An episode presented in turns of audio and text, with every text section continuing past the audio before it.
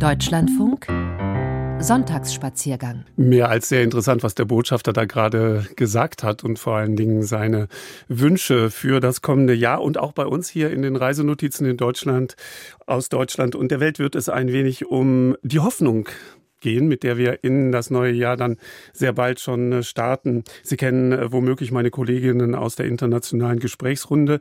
Wir haben uns äh, gegenseitig zusammengerufen. Nachher dann um 12.10 Uhr werden wir aus Italien, aus Griechenland, aus Deutschland und aus und über den Iran ein wenig reflektieren, was für die Menschen dort Hoffnung bedeutet. Ganz konkret festgemacht an Orten der Hoffnung. Das erwartet Sie also hier im Sonntagsspaziergang ab 12.10 Uhr. Vorher möchten wir einen Rundgang durch einen ganz besonderen botanischen Garten unternehmen. Der befindet sich auf Barbados, auf dieser zauberhaften Insel. Äh, dort hat ähm, ein Gärtner ein, wie soll man sagen, ein Biotop geschaffen, was ähm, seinesgleichen sucht. Ähm, das rätoromanische Dorf Riom liegt in Graubünden. Wir äh, schauen uns dort um und werden ganz am Schluss der Sendung, das wird dann so um 10 vor 1 sein, noch einen weiteren Spaziergang in der Natur unternehmen, und zwar in der Eifel.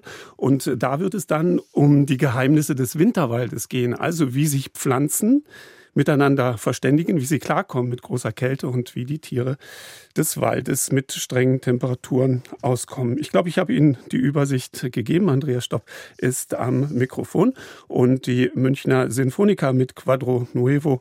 Sie geleiten uns in diese Sendung. Macht hoch die Tür.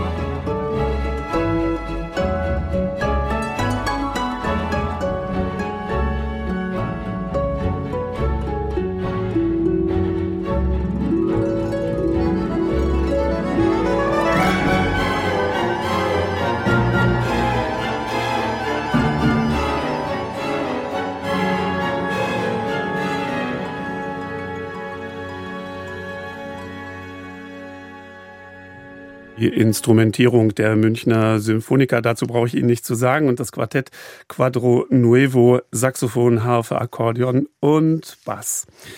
Anthony Hunt wurde am 18. Dezember 1942 geboren, fünf Minuten vor elf. Der hat also heute einen ganz, ganz runden Geburtstag. Jetzt ist es 11.35 Uhr, ganz pünktlich kommen wir da nicht hin. Jedenfalls, die Hebamme, so erzählt er selbst es, schlug ihm auf den Rücken und sagte, du musst ein guter Gärtner werden. Und immerhin wurde Anthony auf einer Plantage geboren. Mr. Hunt ist der berühmteste Gärtner in der Karibik. Vermutlich, weil er Menschen mag und so gerne Gäste hat.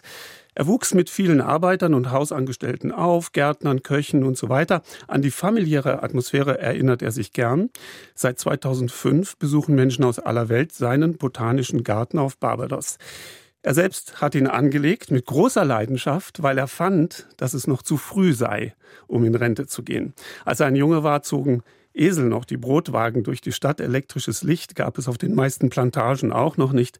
Aber seine Großmutter hatte ein Radio und von ihr hat er den grünen Daumen geerbt und die Liebe zur Musik. Weil Anthony Dyslexie hat und Schwierigkeiten beim Lesen, freut er sich sicher über dieses Porträt an seinem Geburtstag, das er selbst jetzt auch auf Barbados hören wird. Isa Hoffinger hat diesen außergewöhnlichen Mann auf Barbados besucht. Um die Welt in einem Sandkorn zu sehen und den Himmel in einer wilden Blume, halte die Unendlichkeit auf deiner flachen Hand und die Stunde rückt in die Ewigkeit. William Blake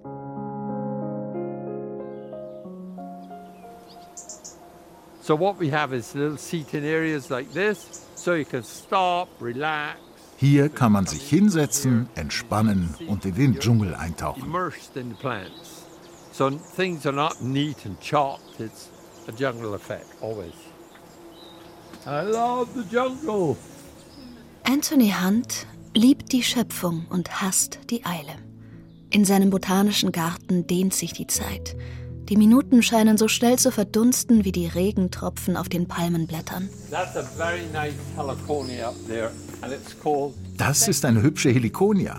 Sie heißt Sexy Pink. Im Winter blühen viele Helikonien hier in allen Farben. Manchmal kommen Affen zu Besuch und Vögel. Es wäre banal, diesen zweieinhalb Hektar großen Park einen Garten Eden zu nennen, aber irdisch kann er auch nicht sein. Jeder Schritt auf dem schmalen Pfad, der bergauf und wieder bergab führt, vorbei an Philodendren und Bromeliengewächsen, an roten Zwergbananen und Fackelingwer, fühlt sich an, als würde man schweben, als hätte die Erdanziehung keine Macht in diesem Dschungelreich. Korbstühle stehen neben Avocadobäumen, Beistelltische vor Wasserhyazinthen laden zum Lesen ein oder zum Tee trinken und meditieren. You can also walk into the woods. Auf diesem Weg geht's in den Wald. Da vorne möchten viele picknicken.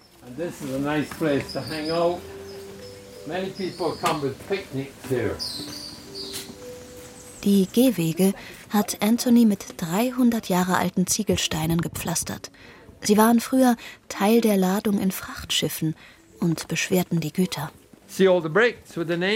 Noch heute erkennt man an einer Gravur, wer die Fabrikbesitzer waren, die die Ziegel gebrannt haben. Verbesserung macht die Straßen gerade, aber die unverbesserten krummen Straßen sind die des Genies. William Blake. In einer verwunschenen Ruine aus Sandstein steht eine lange Tafel. Sie ist mit Kelchen aus Glas und alten Porzellantellern gedeckt. Ein antiker Spiegel mit Goldrahmen hängt an einer unverputzten Wand. Chinesische Vasen und runde schwarze Teekannen stehen auf einer Mauer mit graugrüner Patina. Ein schmiedeeiserner Raumteiler trennt den Essbereich von einer weiteren Sitznische. Früher war das der Schweinestall. Es gab noch ein paar Schweine, als ich herkam. Ich habe es nicht übers Herz gebracht, sie zum Schlachter zu bringen. Also wurden sie meine Haustiere. Hans Gardens ist so zauberhaft, weil Anthony Gegenstände mag, die eine Geschichte haben und Möbel, die so alt sind, dass sie den Besuchern sicher viel zu erzählen hätten, wenn sie sprechen könnten. Dieser Garten ist so einzigartig, weil Anthony die Unvollkommenheit perfektioniert hat, weil er die Blumen wachsen lässt, statt sie zu beschneiden. Niemals würde dieser kluge Mann einem anderen Lebewesen seinen Willen aufzwingen. And there's one of the tiniest snails, look. See? And it doesn't eat the leaves. Schau, diese winzige Schnecke. Sie frisst die Blätter nicht, sondern macht sie nur sauber. Das hier sind Lotusblumen. Sie sehen aus wie Quecksilber. Ein Narr sieht nicht denselben Baum, den ein Weiser sieht.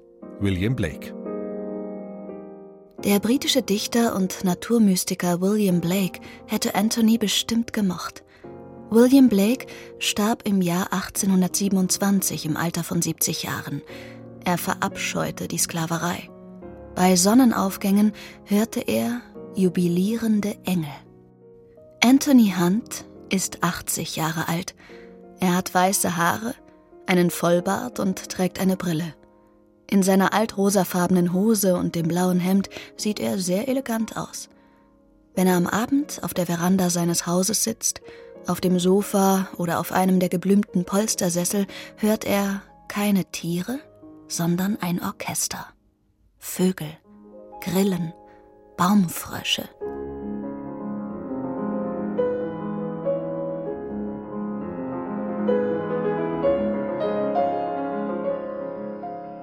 Well, first of all, my family came as indentured Meine Familie kam to British 1643 nach 1640, Barbados, in den 1643 Diensten der britischen Krone. Niemand von uns war jemals. Plantagenbesitzer. None of us owned any plantations. Durch die Arbeit von Sklaven wurde die Familie reich, die auf Anthonys Grundstück eine Villa gebaut hat. Sein Großvater, sein Vater und zwei Onkel arbeiteten auch auf einer Plantage. Das Gärtnern lernte er aber von seiner Großmutter, die Pflanzen auf einem Kirchenbazar verkaufte. 1990 kaufte Anthony 10 Hektar an der Ostküste mit über 100 Jahre alten Bäumen. 20% of the 80 Prozent habe ich aufgeforstet, 20 Prozent ist Urwald. indigenous and 80% are imported. Sein Land ist ein geologisches Kleinod. Im Gegensatz zu anderen karibischen Inseln ist Barbados nicht vulkanischen Ursprungs. Die Insel entstand durch die tektonische Anhebung unterseeischer Riffkalke, die irgendwann aus dem Atlantik ragten.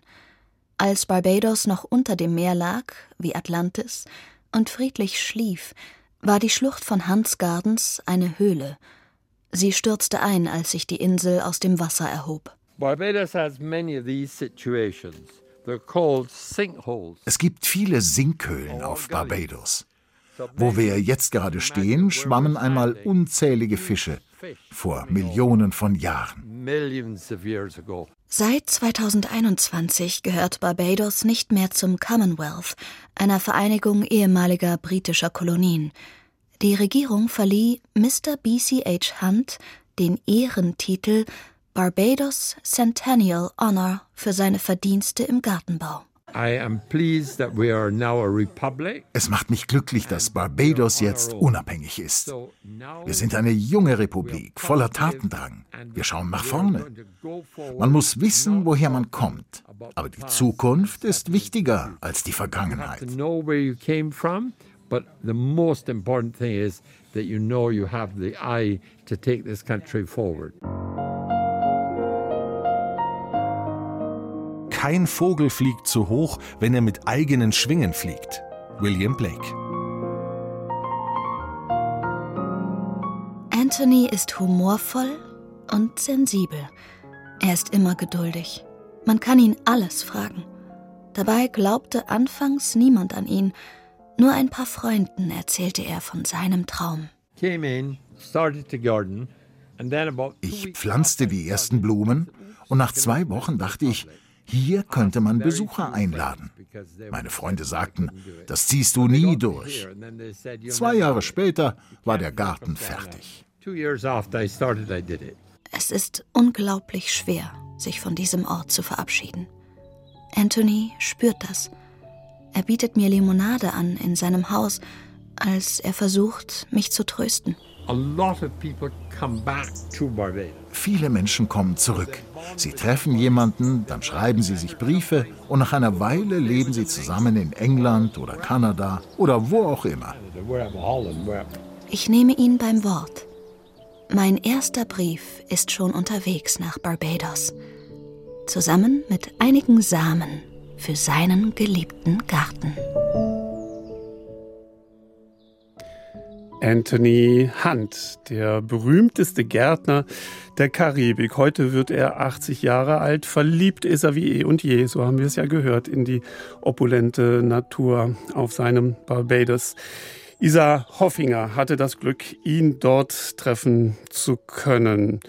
God Rest Your Merry Gentlemen, das ist ein altes Christmas Carol. Hier jetzt mit äh, Steel Drums ähm, interpretiert. Das sind ja diese aus Ölfässern gefertigten Instrumente. Und diese Band heißt Banks Soundtech Steel Orchestra.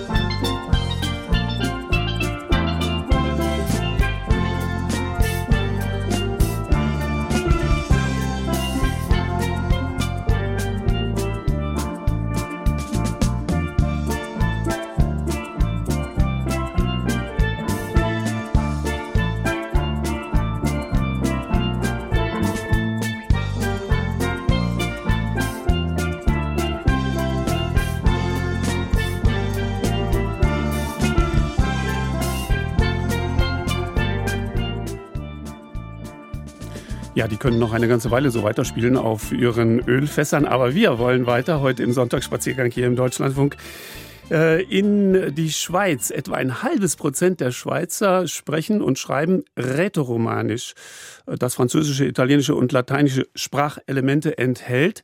Seine Ursprünge führen zurück in die ehemalige Provinz Rätia der alten Römer. Und der heutige Kanton Graubünden hat als ehemaliger Teil davon mit knapp 24.000 Menschen den höchsten Bevölkerungsanteil an rätoromanischen Muttersprachlern unter den Eidgenossen.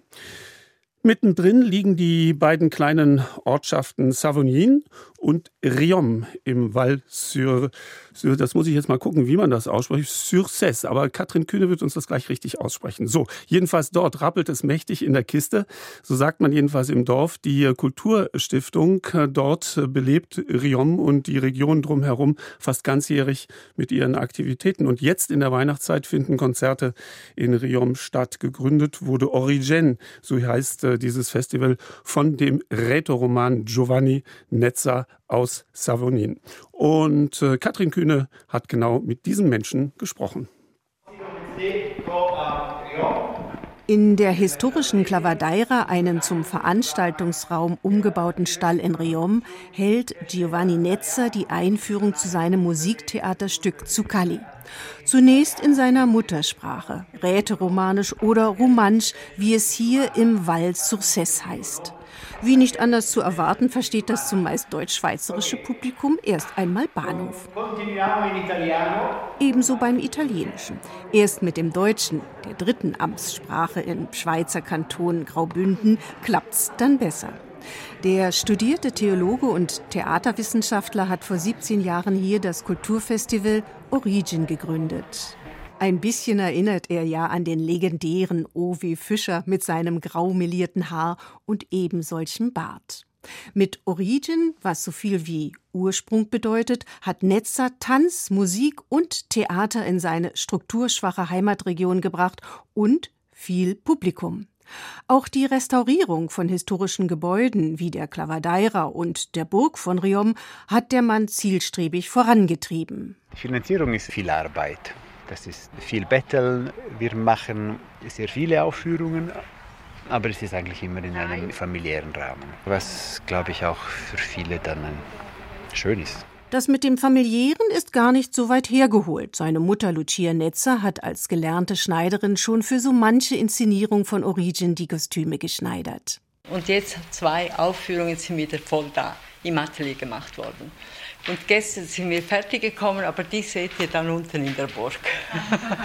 die sind jetzt schon alle unten. Die trutzige Burg von Riom war 1227 von den Freiherren von Wangen an der alten Römerstraße errichtet worden. 2006 konnte Giovanni Nezza sie als erstes Theaterhaus der rätoromanischen Kulturgeschichte und Spielstätte für Origin eröffnen. Das Betteln hat sich also gelohnt. Hier hatte sein Zuccalli im letzten Sommer Premiere. Wir schreiben den 28. Juli des Jahres 1702. Der Tag war stickig. Die Hitze hängt in den Sälen. In den Gassen riecht's nach Fäulnis. Die Stadt verwest im Sommerlicht. Das Stück für Sprecher und Musik erzählt vom wechselvollen Leben des italienischsprachigen, aber Bündner Barockbaumeisters und Querkopfes Henrico Zuccalli am kurbayerischen Hof zu München. Gewürzt ist das Ganze mit charmanten Barockarien.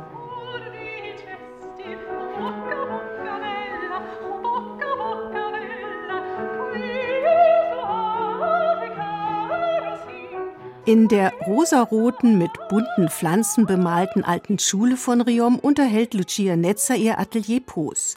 Das steht in Romansch für Ruhe. Doch ruhig ist die aktive Mitsiebzigerin, weiß Gott nicht. Zusammen mit drei weiteren Damen kümmert sie sich nicht nur um die Kostüme, sondern stellt auch Duvets her. Diese Überdecken werden in alter Tradition aus feiner Schweizer Bergschafwolle von Hand hergestellt.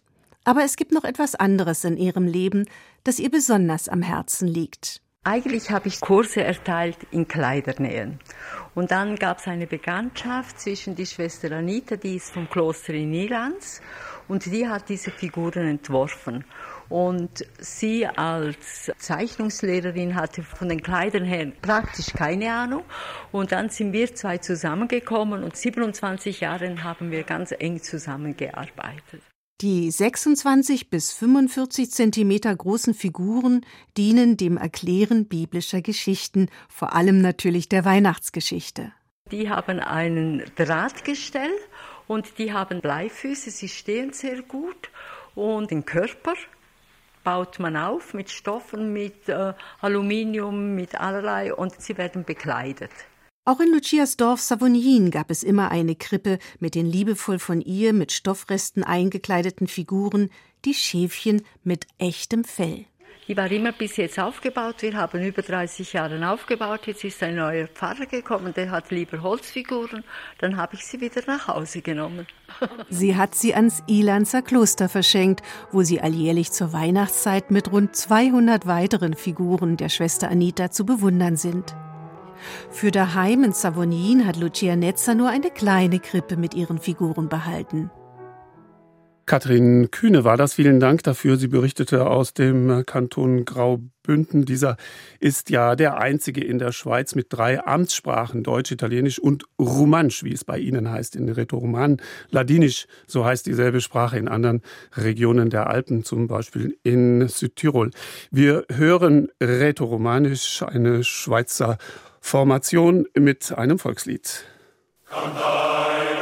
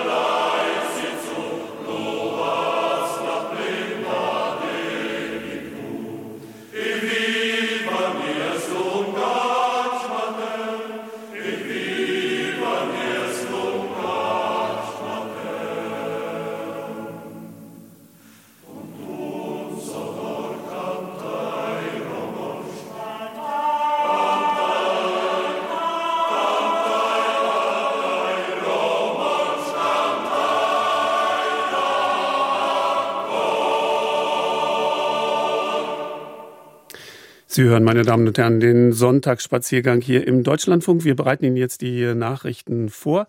Die äh, dauern bis 12.10 Uhr und in dieser Zwischenzeit sammle ich sozusagen meine Kolleginnen äh, zusammen. Äh, in Italien Christiana Coletti aus Griechenland, Marianti Milona über den Iran, Susanne Zare und über unser eigenes Land Deutschland, Antje Alroggen. Ab 12.10 Uhr werden wir ein wenig sprechen und reflektieren über Orte der Hoffnung weltweit. Wir hören noch ein wenig klassische Musik aus Neapel, aus der Weihnachtskantate Alle Selvi, Alle Valli des Venezianischen Sängers und Komponisten Cristoforo Caresana von 1673. Das geleitet Sie zu den Nachrichten. Wir hören uns gleich wieder.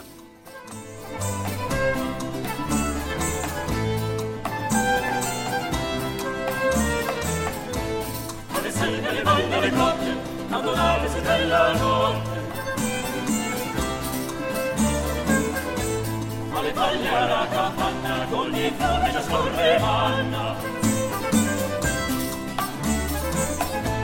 Alle buche, alle canne, alle seme, ma sul erzo fatte le belle. Ogni pianta del bosco è fiorita, mentre torna nel mondo la vita. Alle selve, alle valle, alle grotte, baghiciate, rivedete, adorate, si bella notte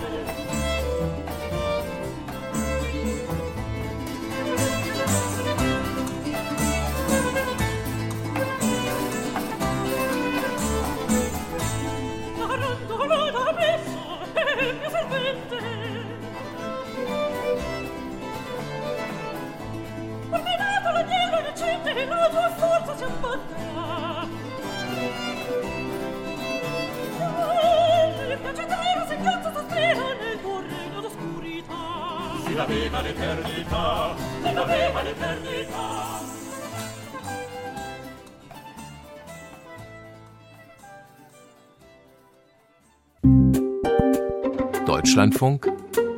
Sonntagsspaziergang.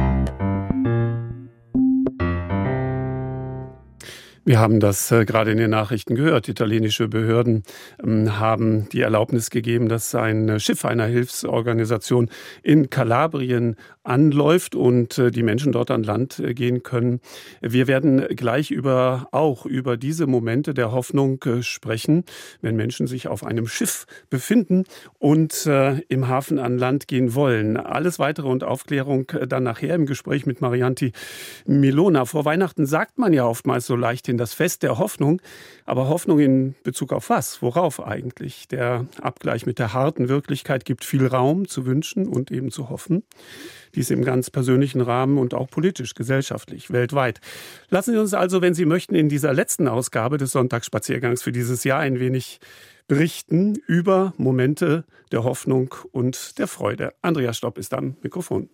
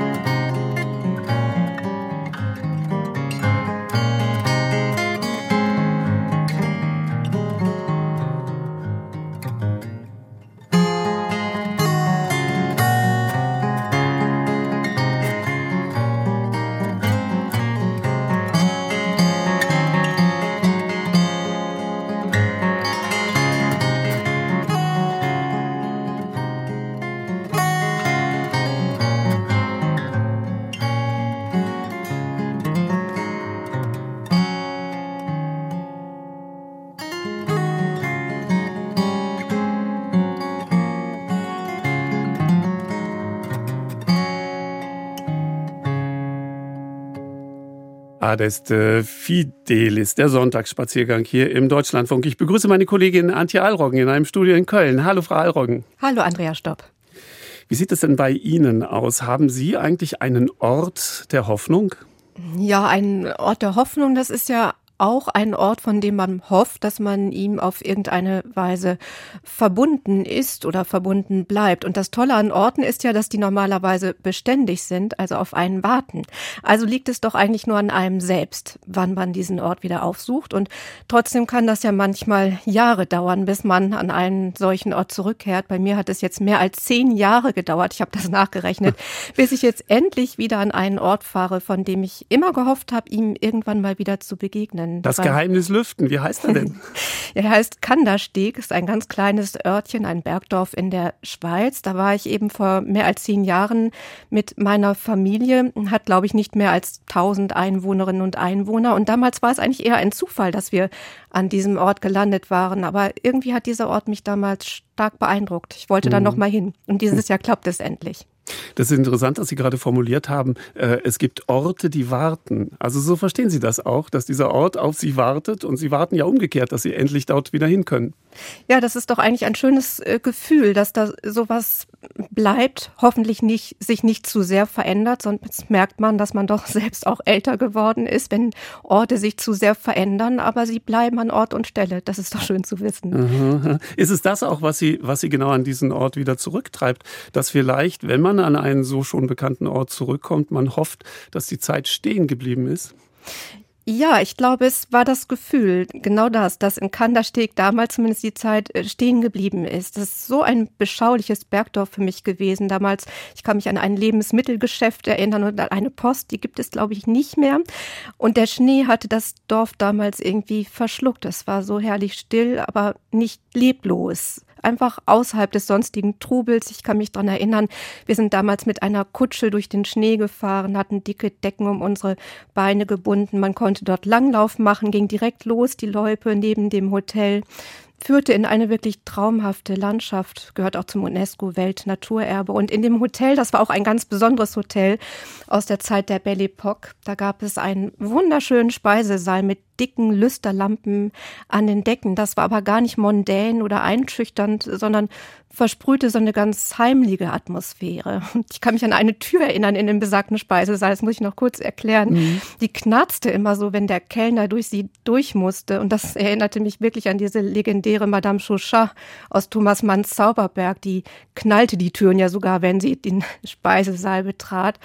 Und wir hatten in dem Speisesaal den Auftritt der sogenannten Pelzmar-Tiger erlebt. Das sind verkleidete junge Männer, die sich zottelige Kostüme übergeworfen haben, dann noch Rasseln an den Händen tragen und zwischen Weihnachten und Silvester durch das Dorf ziehen und totalen Krach machen und versuchen damit den Winter zu vertreiben. Das war auch so archaisch und ursprünglich. Die sind bis in den Speisesaal vorgedrungen und ich hoffe, dass wir die noch mal erleben jetzt. ich frage mich gerade, wie Ihre Gedanken sein werden, wenn aus irgendeinem Grunde diese Tür da zum Beispiel nicht mehr knarrt. Ja. Man wird dann was vermissen.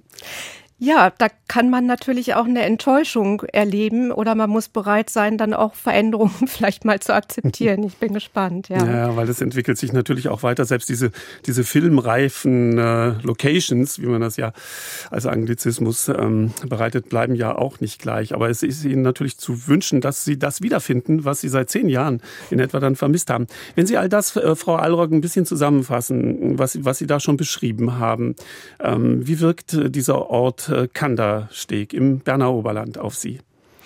Ja, Kandersteg ist für mich ein Ort wirklich der Beständigkeit und auch der Ursprünglichkeit und der Unverstelltheit, auch Einfachheit im ganz positiven Sinne. Ich erinnere mich wirklich noch daran, dass alle Wände Holz vertäfelt waren, ohne Prunk oder Pomp, einfach nur Holz. Und das sorgte für eine so schöne winterliche Behaglichkeit. Das war auch ein Ort der Begegnung, in dem die Hotelgäste ganz leicht miteinander ins Gespräch kamen. Manchmal sitzt man da ja auch ähm, von Tisch zu Tisch und, und nickt höchstens und äh, mehr passiert da nicht. Aber mhm. auch vor diesem Ort macht die Klimakrise wohl nicht halt. Seit einiger ja. Zeit donnert immer wieder Geröll in Richtung Kandersteg. Das ist nicht ganz ungefährlich. Mhm. Umso wichtiger ja auch, dass Orte der Hoffnung erhalten bleiben und man sich darum auch immer wieder bemüht. Und Sie haben auch noch eine Hoffnung, die äh, quasi die engsten Mitglieder Ihrer Familie betrifft. Ja, ich ähm, hoffe, dass meine Töchter, die eine war damals noch gar nicht auf der Welt, die sind jetzt natürlich größer geworden im Laufe der Zeit, dass die dieses Gefühl vielleicht mit mir teilen und ähm, an diesen Ort der Hoffnung dann vielleicht auch wiederkehren. Was passiert, wieder. wenn die Töchter sagen, Mama, das ist so retro hier? Das kann sein. Dann werde ich aber das äh, verteidigen und sagen, dass Retro doch schon seit ganz langer Zeit wieder sehr schick ist. Ich glaube, ich habe da gute Argumente und die Umgebung wird das Übrige dafür tun. Also Ihr kleiner Punkt äh, der Vorfreude, wenn nicht der Hoffnung auf die stehen gebliebene Zeit im Berner Oberland, äh, Kandersteg, dieses Bergdorf in der Schweiz. Antje Aulroggen, vielen Dank, dass Sie uns erzählt haben und berichtet haben. Wünschen gute Reise dahin. Vielleicht haben Sie auch noch Zeit und bleiben noch ein bisschen in, im Studio, damit Sie noch mitbekommen, was die Kolleginnen äh, berichten, denn Christiana Coletti wird gleich schon bereitstellen. Die erreichen wir in äh, Italien an einem ganz interessanten Punkt ihrer Heimatstadt äh, Perugia. Und um uns und sie aufzuwerfen, aufzuwärmen, nicht aufzuwerfen, Milonga spielen wir. Die Sängerin heißt Flo und Christiana Coletti wird uns dann gleich erklären, was es mit diesem Lied auf sich hat. Danke, Antje Alroggen.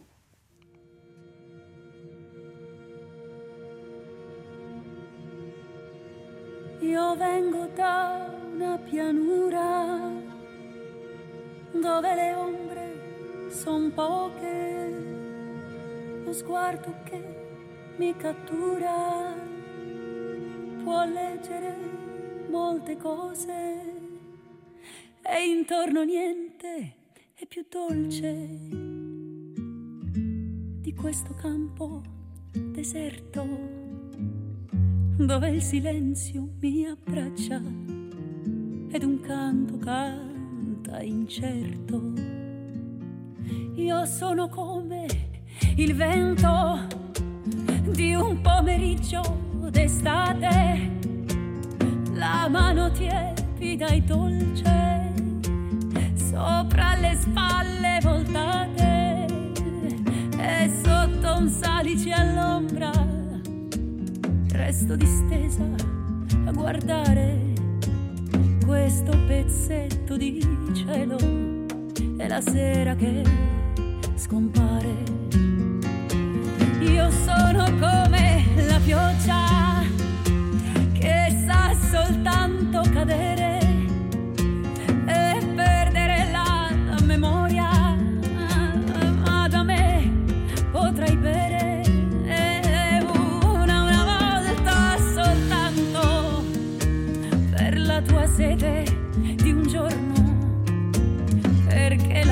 la goccia che cade in cielo non fa più Der Sonntagsspaziergang im Deutschlandfunk. Zunächst mal, Christiana Coletti, ehe Sie uns erzählen, wo Sie dir gerade stehen, diese Milonga. Was ist das für ein Lied? Warum hat es das Ihnen angetan, dass Sie es uns vorführen wollten? Buongiorno. Also, das ist natürlich eine Milonga, ein Lied zum Tanzen. Und ich wollte den Hörerinnen und Hörern etwas zum Tanzen schenken, weil ich finde, wenn man äh, sich freut, miteinander zu sein, und das passiert oft bei Festen wie Weihnachten und Silvester, also das Zusammensein kann man mehr genießen und mehr ausdrücken, wenn man auch zusammen tanzt. Äh, und der Tanz drückt äh, das Menschliche sehr gut aus. Und deswegen wollte ich diese mhm. Milonga spielen, die auch sehr schön ist, geschrieben von einer äh, argentinische Komponistin Lena Valladares und die Sängerin Flo hat äh, das Lied äh, ins Italienische übersetzt und der Text ist auch sehr poetisch und Poesie ist immer ein schönes Geschenk für Weihnachten. Darüber ja. haben Sie uns auch schon oft äh, berichtet aus Italien ganz allgemein und auch aus Ihrer engeren Heimat. Wo stehen Sie denn jetzt gerade? Ah, ich bin in der Altstadt angekommen, im Centro Storico, wie wir hier sagen. Der Himmel ist blau, die Sonne strahlt, wir haben 11 Grad und man spürt hier ganz deutlich, dass es bald Weihnachten ist. Trotz der Tatsache, dass natürlich auch die Gemeinde von Perugia sparen muss. Die Energiekosten steigen überall. Deswegen haben wir weniger Lichter und keine Videoprojektionen dieses Jahr.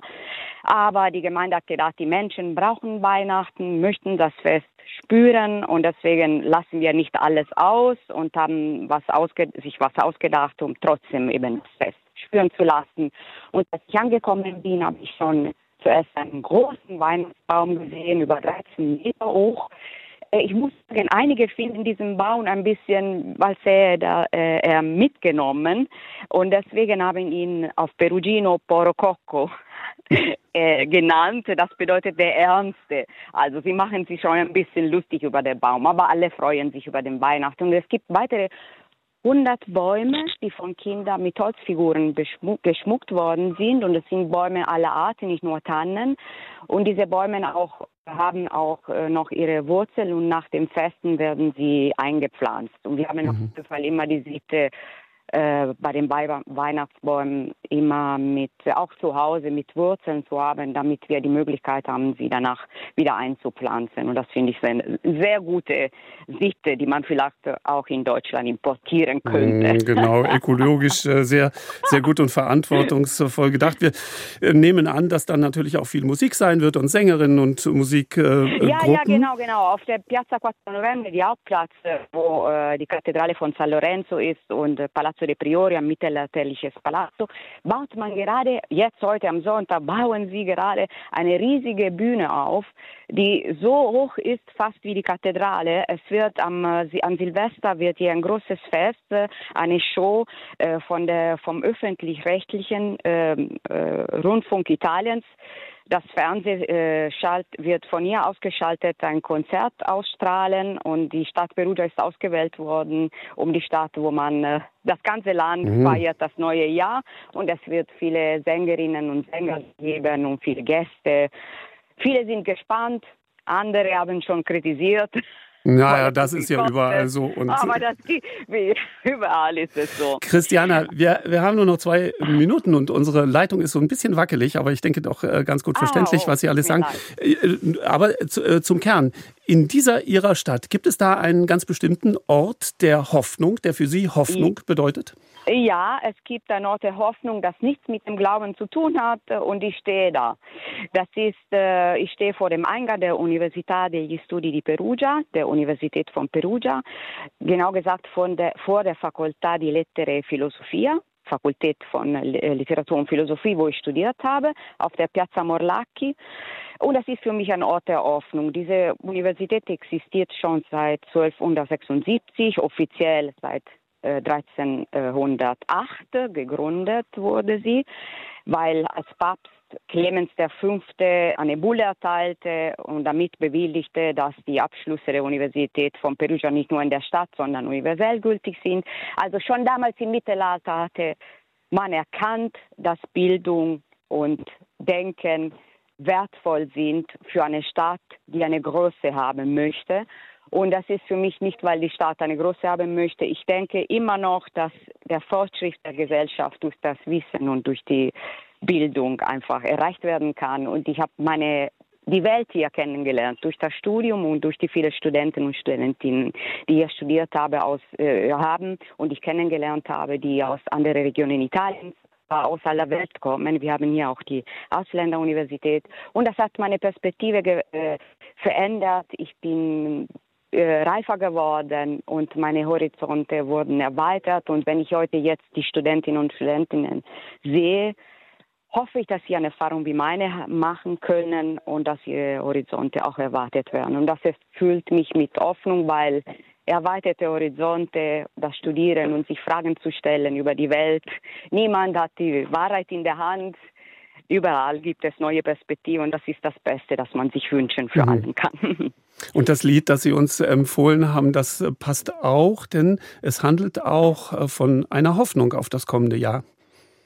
Ja, das handelt von, von, einer, Hoffnung. Das ist ein Lied aus dem Jahr 1979, aber das ist immer noch aktuell, von Lucio Dalla l'anno che verrà, das Jahr, das kommen wird, das kommende Jahr. Und er hat das äh, wie ein Brief an einen Freund, an einen fernen Freund geschrieben. Und er beschreibt äh, erstmal eine düstere Situation, in der Menschen Angst haben, kaum mehr ausgehen, nicht mehr miteinander reden. Aber das Fernsehen verspricht, dass nächstes Jahr wieder Wunder geschehen werden. Es wird dreimal Weihnachten geben und jeder wird lieben können, wen er möchte. Siehst du, hm. mein Freund, was man sich ausdenken muss, um über alles lachen zu können, um weiter zu hoffen. Lucio Dalla. Caro amico, ti scrivo, così mi distraggo un po'. E siccome sei molto lontano, più forte ti scriverò. Da quando sei partito c'è una grossa novità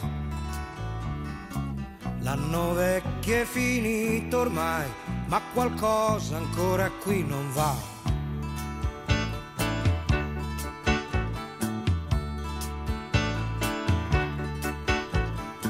Si esce poco la sera, compreso quando è festa. E c'è chi ha messo dei sacchi di sabbia vicino alla finestra e si sta senza parlare per intere settimane. E a quelli che hanno niente da dire del tempo ne rimane. Ma la televisione ha detto che il nuovo anno porterà una trasformazione, tutti quanti stiamo già aspettando.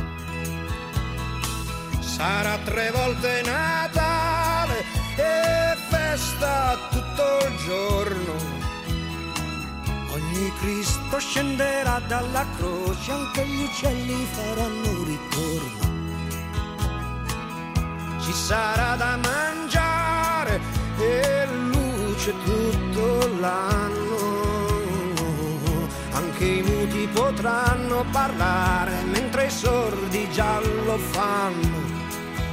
Da kann ich mir vorstellen, Christiana Coletti, dass Sie dort in Perugia bei 11 Grad plus, wo Sie da gerade stehen, fast schon anfangen zu tanzen, richtig? Ja, genau. Absolut, habe ich gemacht in der Sonne, wie eine Verrückte, keiner versteht warum. Gut, Sie setzen sich sozusagen also geistig äh, zu Antje Allroggen, die gerade ja schon über, über Ihren Ort der Hoffnung äh, gesprochen hat. Meine Damen und Herren, Sie kennen meine Kolleginnen womöglich aus unserer internationalen Gesprächsrunde. Äh, Christiana, wir wünschen Ihnen schon mal ein fröhliches äh, Weihnachtsfest mit allem auch, äh, worüber Sie uns gerade dort äh, berichtet haben. Und wenn Sie noch ein bisschen Zeit haben, bei uns zu bleiben, dann lade ich Sie ein, unserer Kollegin Marianti Milona zuzuhören. Und bei der geht es jetzt in ihrem Bericht über das, was ihr Hoffnung macht, um was ganz anderes. Und äh, manchmal tun wir uns hier im Sonntagsspaziergang schwer, so alte Gassenhauer zu spielen. Aber in diesem Fall muss es sein. Dauert auch nicht lange. Aber mh, hm, ich würde sagen, im Hafen von Adano, das wirft jetzt ein Schlaglicht auf das, was jetzt gleich kommt.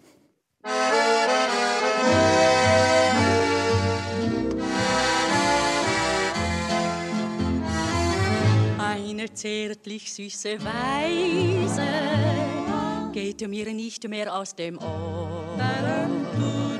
Diese zärtlich süße Weise sang mir einst ein Seemann vor im Hafen von Adano am blauen Meer. Da ist heut eine Mädel das Herz so schwer. Sie wartet in Adano am blauen Meer auf einen, der so gerne jetzt bei ihr wäre. Jetzt haben wir eine Leitung zu Marianti Milona, unserer deutsch-griechischen Kollegin. Hallo, Marianti. Hallo, Andreas Stopp.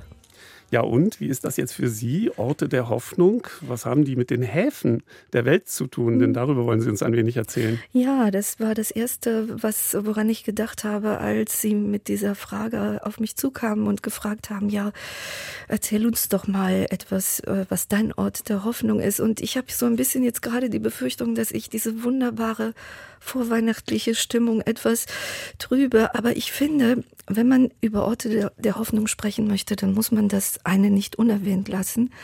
Ähm, für mich sind diese Orte der Hoffnung in den letzten Jahren immer wieder die Häfen gewesen, ähm, in denen ich anfahren konnte, beziehungsweise von denen ich aus dann meine kleine Welt erkunden konnte. Und mir ist eins bewusst geworden dabei, wie wichtig Häfen sind und vor allen Dingen in den letzten Monaten, als dieser Krieg ausgebrochen ist, ähm, dass ähm, diese, diese, wie viel, wie viel Hafen wichtig ist, um äh, das Gefühl von Sehnsucht und Hoffnung ähm, auf die Welt, auf das, was wir uns erträumen, wie wichtig das ist als Orte der Ankunft. Und ähm, das, also meine Erfahrungen in den letzten Jahren waren immer so, dass immer wenn ich an einem Hafen war, das vor allen Dingen in Griechenland natürlich, über das ich immer wieder berichte, dass das unweigerlich auch mit diesem Bild der geflüchteten Menschen zu tun hatte. War nicht geplant, aber ist nun mal so. Und ähm, das war für mich ähm, immer so ein, ein Punkt der Freude, aber auch ein Punkt der, der Traurigkeit, weil ich wusste oder mit eigenen Augen auch schon mal erleben konnte, dass ähm, ein Schiff eben nicht einfahren konnte und durfte. Und wir haben ja eben, Sie haben das ja in, äh, vor ein paar Minuten gesagt, es kam die Nachricht durch den Sender, dass äh, ein Schiff mit Geflüchteten heute einen sicheren Hafen anlaufen konnte. Und das ist immer etwas, wo das Herz, äh, mein Herz aufgeht, wenn man das schon mal erlebt hat. Ich weiß nicht, äh, ob ich diese Stimmung wiedergeben kann, ähm, ähm, die jetzt so in meinen, in, in, in meiner Erinnerung ist, aber diese Blicke der Menschen, wenn ich an der Hafenpromenade stehe und da kommt ein Schiff an, voll beladen mit geflüchteten Menschen, die alle müde sind, die hungrig sind, die lange nicht mehr äh, Ruhe erlebt haben und Geborgenheit und sich aufmachen mussten in eine, in eine unsichere Zukunft. Diese Blicke werde ich glaube ich, so bald nicht mehr vergessen können. Da liegen so viele Geschichten verborgen, da liegt Schmerz, dass ich, ich weiß, dass, das ist jetzt ein bisschen merkwürdig, in dieser schönen, romantischen, vorweihnachtlichen Zeit über so etwas zu sprechen, aber ich finde, dass man sich gerade auch in diesem, in diesen Zeiten, wo wir einen Schritt zurückgehen können, uns in einem geborgenen Umfeld, in einem warmen Umfeld, gerade jetzt im Winter, ähm, mit, mit der Sicherheit der Familie uns zu, äh, zusammenkommen. Mhm. Dass wie viele Menschen es gibt, die das eben nicht können. Und ich fand es ganz wichtig ähm, und danke dafür, dass ich in der Sendung heute auch mal die, den Blick äh, dafür schärfen kann. Mhm. Dass, dass, dass gerade jetzt in diesem Moment eben es ganz viele Menschen gibt, die die, die dieses Gefühl brauchen und äh, wir es ihnen versuchen zu vermitteln, so gut es geht. Ja. Sie stellen damit in den Mittelpunkt dieses, dieses Ankommen in einem sicheren Hafen. Der Hafen ist natürlich auch Symbol für das Ablegen, für das äh, sich aufmachen in die weite Welt. Äh, Sie erzählen von den Häfen vornehmlich in äh, Griechenland.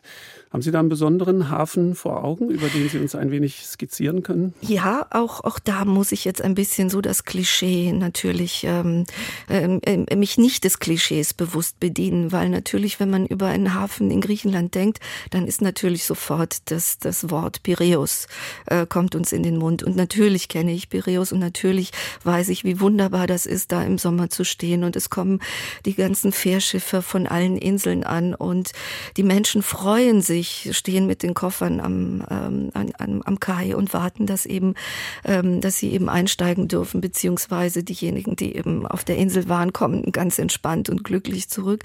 Das sind natürlich äh, auch schöne Momente, die man an einem Hafen erleben kann. Aber mein Lieblingshafen in dem Sinne ist natürlich der Hafen meiner Geburtsstadt Thessaloniki. Und da ist alles, da spielt sich das Leben so, äh, verschiedene Leben, finde ich, so ganz nah zusammen. Also da sind die Einheimischen, die eben Tag ein, Tag aus an der Promenade spazieren gehen können und mit Blick von diesen wunderbaren, luxuriösen Cafés an der Promenade geht der Blick sofort auch zur Hafenanlage, weil das ist alles nur ein Katzensprung von dort entfernt. Also es gibt ein Kulturzentrum, da haben wir immer jedes Jahr das Filmfestival. Das ist sozusagen so das kleine Tor zum, zu unserem Hafen. Das ist ja der größte Hafen des Balkans. Das vergisst man manchmal. Und dahinter weiter erstreckt sich dann eine, eine, eine riesige Zone von großen Kränen und Containerschiffen, die jeden Tag ankommen und abfahren. Und ich hatte auch mal das Glück, abends bin ich von einem Hafenarbeiter, das war, äh, das war jemand, der hatte dort eben die Leitung nachts übernommen und der, ähm, von dem äh, erhoffte ich mir natürlich dann auch Einblicke in dieses Nachtleben am Hafen. Und es war für mich etwas Hochspannendes, weil ich lebe ja schon seit Jahren in dieser Stadt und sehe das von ferne, aber es ist doch noch mal etwas ganz anderes, das ähm, in der Nacht zu erleben, wie viel Leben dort stattfindet und natürlich auch auf Geflüchtete zu treffen, die auch äh, irgendwo von irgendwoher auftauchen in diesem riesigen Gelände.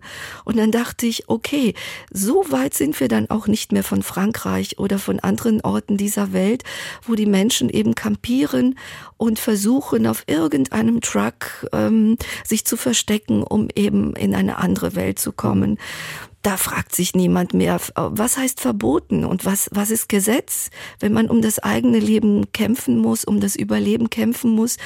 Wie wichtig ist es dann noch, sich an ein Gesetz mhm. zu halten? Da geht's um was ganz Existenzielles. Und ähm, ja, diese Stimmung habe ich eben da auch in diesem Hafen erlebt und dachte, ja, das sind so Parallelwelten, die man, wenn man in diesem wunderbaren Café mhm. sitzt, ähm, gar nicht so sehr mitbekommt. Und Gehen gleichzeitig, Sie da wieder hin zu Weihnachten? Ja, ja, ich bin in ein paar Tagen bin ich wieder dort und ganz, ganz sicher wird mein Blick auch wieder mal ähm, darüber streif, streifen von, von meinem Cafés, weil, mhm. naja, daneben muss man ja auch sagen, steht jedes Mal auch diese riesige AIDA unweit davon entfernt. Das ist auch wieder so ein krasses Bild von Menschen, ja. die sich eine so ähm, luxuriöse Tour leisten können, neben den, den geflüchteten Booten. Also da, da, da erlebt man schon Leben pur. Und da versteht man auch, was das bedeutet, so der Austausch oder den Hafen als Tor zur Welt. Hm, Sie haben uns darauf Lust gemacht, auch äh, mal mit offenen oder mit anderen Augen durch Häfen zu gehen gehen, wenn wir das Glück haben, in einem Hafen anzukommen oder von dort loszufahren. Häfen als Tore zu einer anderen Welt, wie Sie uns berichtet haben, einer neuen, vielleicht einer besseren Welt, wenn man die Menschen auch ankommen lässt. Übrigens im Berliner Tagesspiegel heute Morgen äh, eine Schlagzeile Schiff der Hoffnung. Und damit sind die Gastanker gemeint, die jetzt nach Deutschland kommen und ihre wertvolle wärmespendende Kraft jetzt da an, ähm, an Land pumpen. Schiff der Hoffnung. Marian Timilona, herzlichen Dank. Gute Reise in Ihre zweite und erste Heimat Griechenland und grüßen Sie den Hafen von Thessaloniki. Machen Sie das für uns? Ganz bestimmt. Vielen Dank.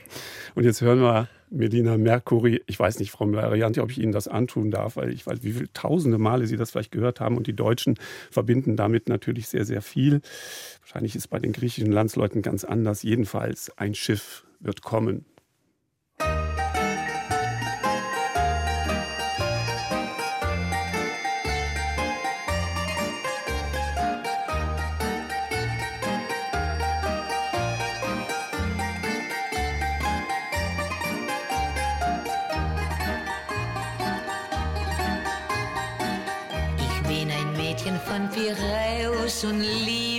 Den Hafen, die Schiffe und das Meer. Ich lieb das Lachen der Matrosen und Küsse, die schmecken nach See, nach Salz und Tee. Es lockt der Zauber von Piräus, drum steh ich Abend für Abend hier am Kai warte auf die fremden Schiffe aus Hongkong, aus Java, aus Chile und Shanghai.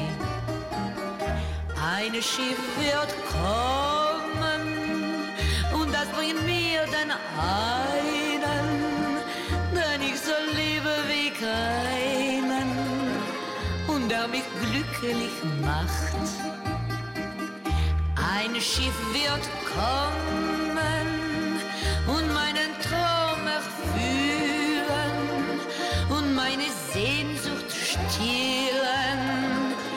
Sehnsucht mancher Nacht.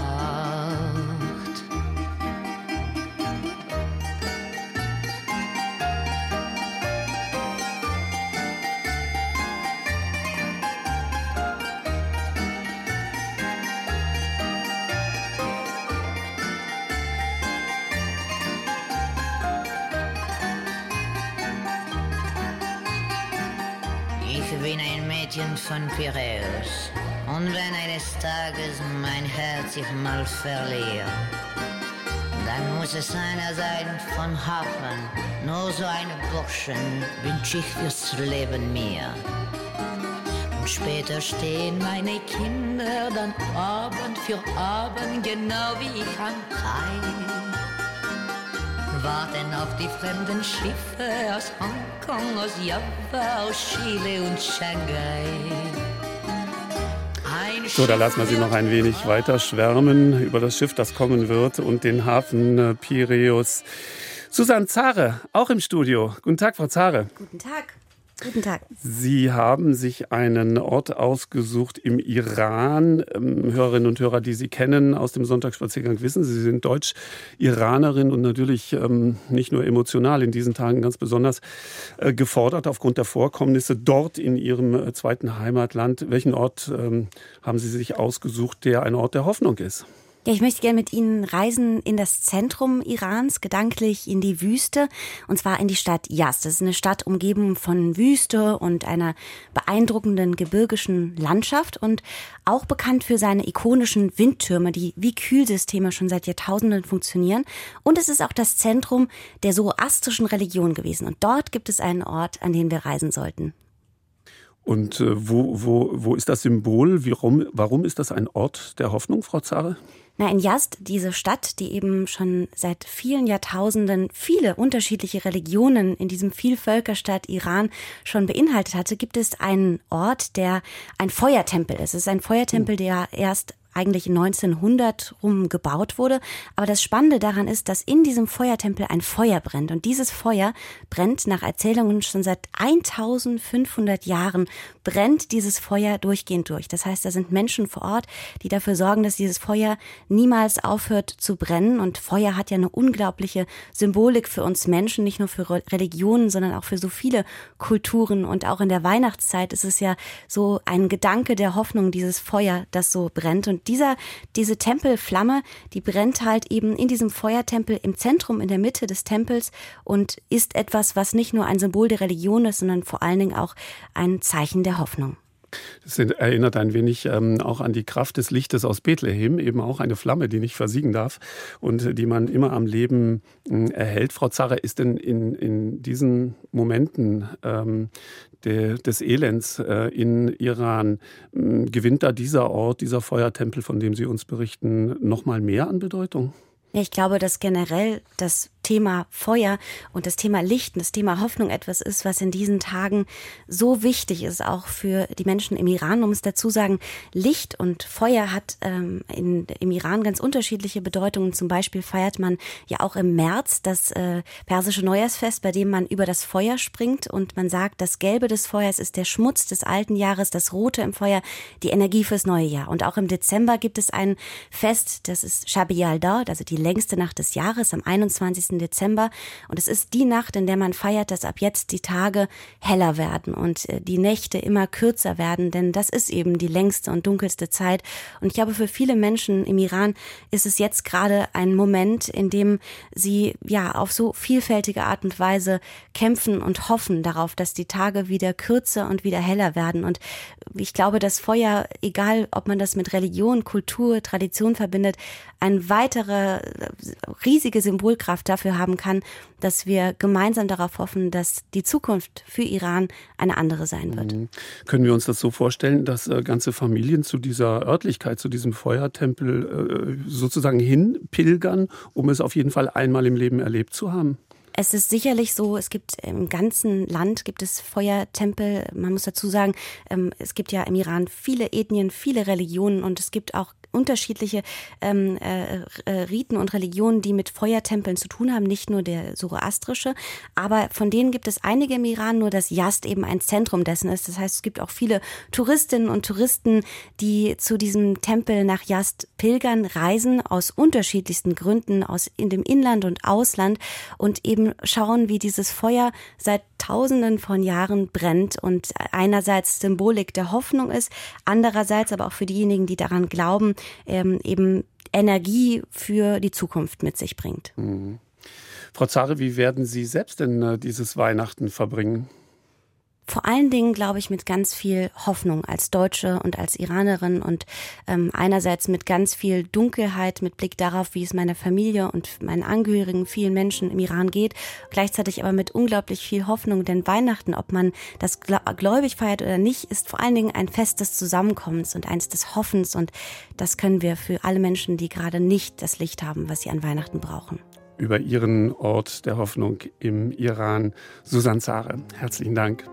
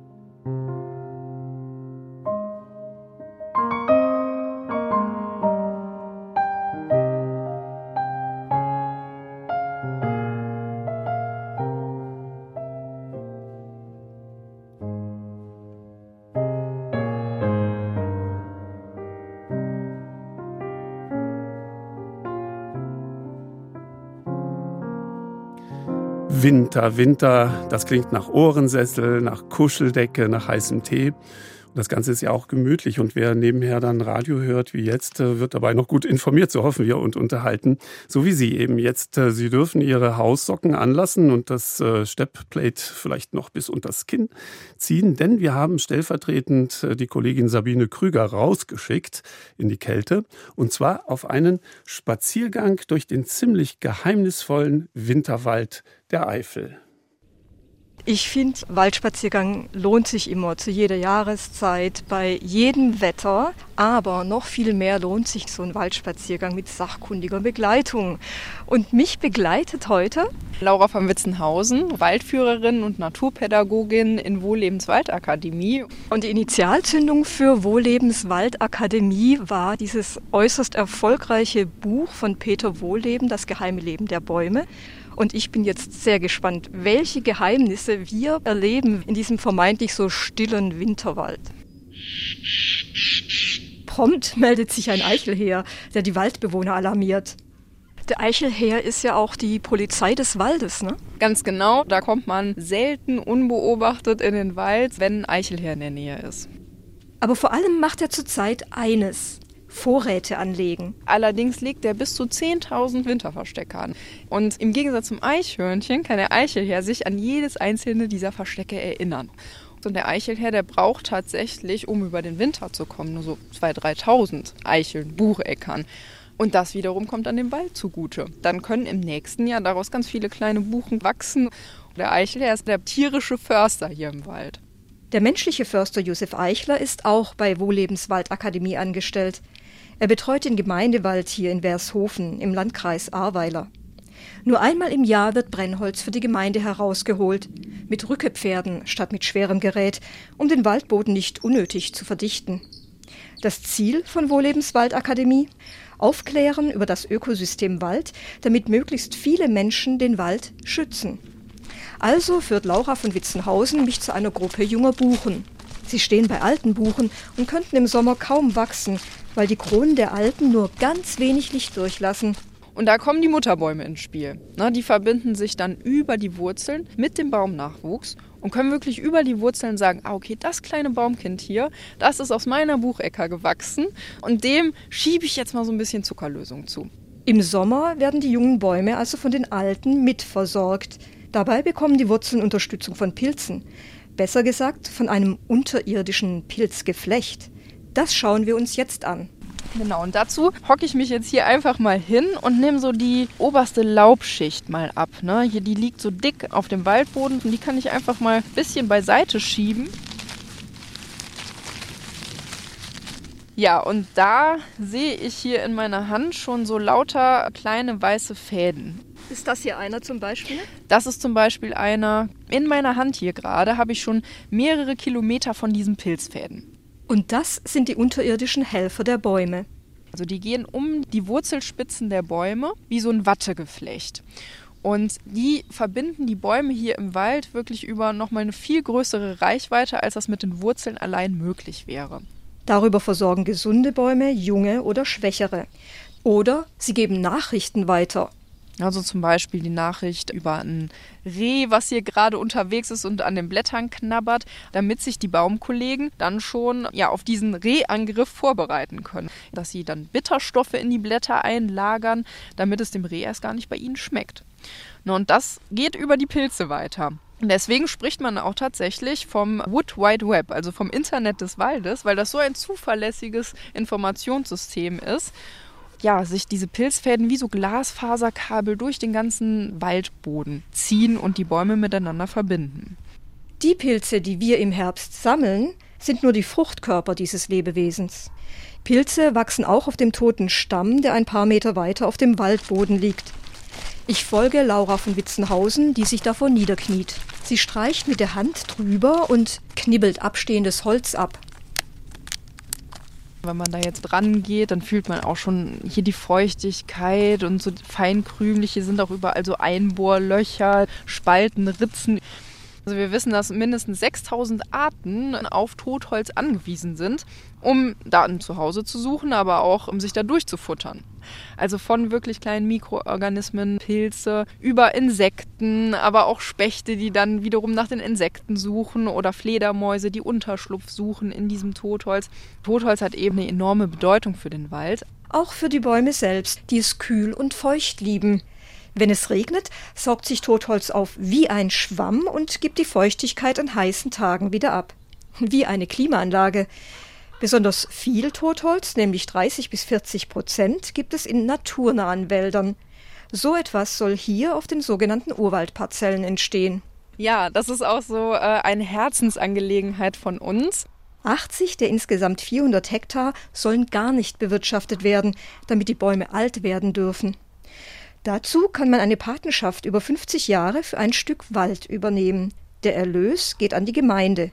Die bekommt das Geld dafür, dass sie den Wald in Ruhe lässt. Jeder einzelne von uns kann dann sein Waldstückchen hier schützen, kriegt dann auch eine Urkunde mit den Koordinaten und sorgt dann dafür, dass dieser Wald zum Urwald von morgen werden darf. So ein naturbelassener Wald kann mehr Kohlendioxid speichern als ein klassischer Wirtschaftswald. Spannende Entwicklungen. Und welches war bisher das schönste Naturerlebnis im Winterwald von Laura von Witzenhausen? Eine Dachsbegegnung. Weil Dachse, die haben Paarungszeit so Januar, Februar. Und ich war an einer Stelle, wo halt wirklich ein riesen Dachsbau war und dachte, ach Mensch, ich setze mich mal einfach in der Dämmerung dorthin. Und dann kamen die Dachse tatsächlich raus und sind halt so um mich rumgelaufen.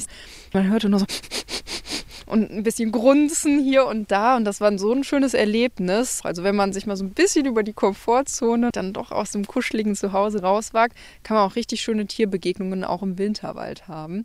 Das war wirklich ein tolles Erlebnis, ja. Na, das ist doch prima und sehr interessant, wie Tiere und Pflanzen mit Kälte und Schnee klarkommen.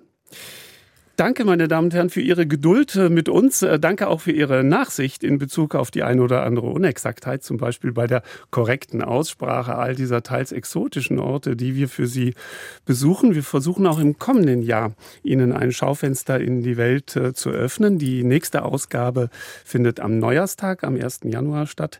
Die internationale Gesprächsrunde ist wohl noch beisammen. Wir hören mal rein, worüber die Kolleginnen sich da unterhalten und wie sie sich Weihnachten wünschen. Antje Allroggen Gute Reise in die Schweiz. Dankeschön. Ja, ich bin gespannt. Ich muss viermal umsteigen.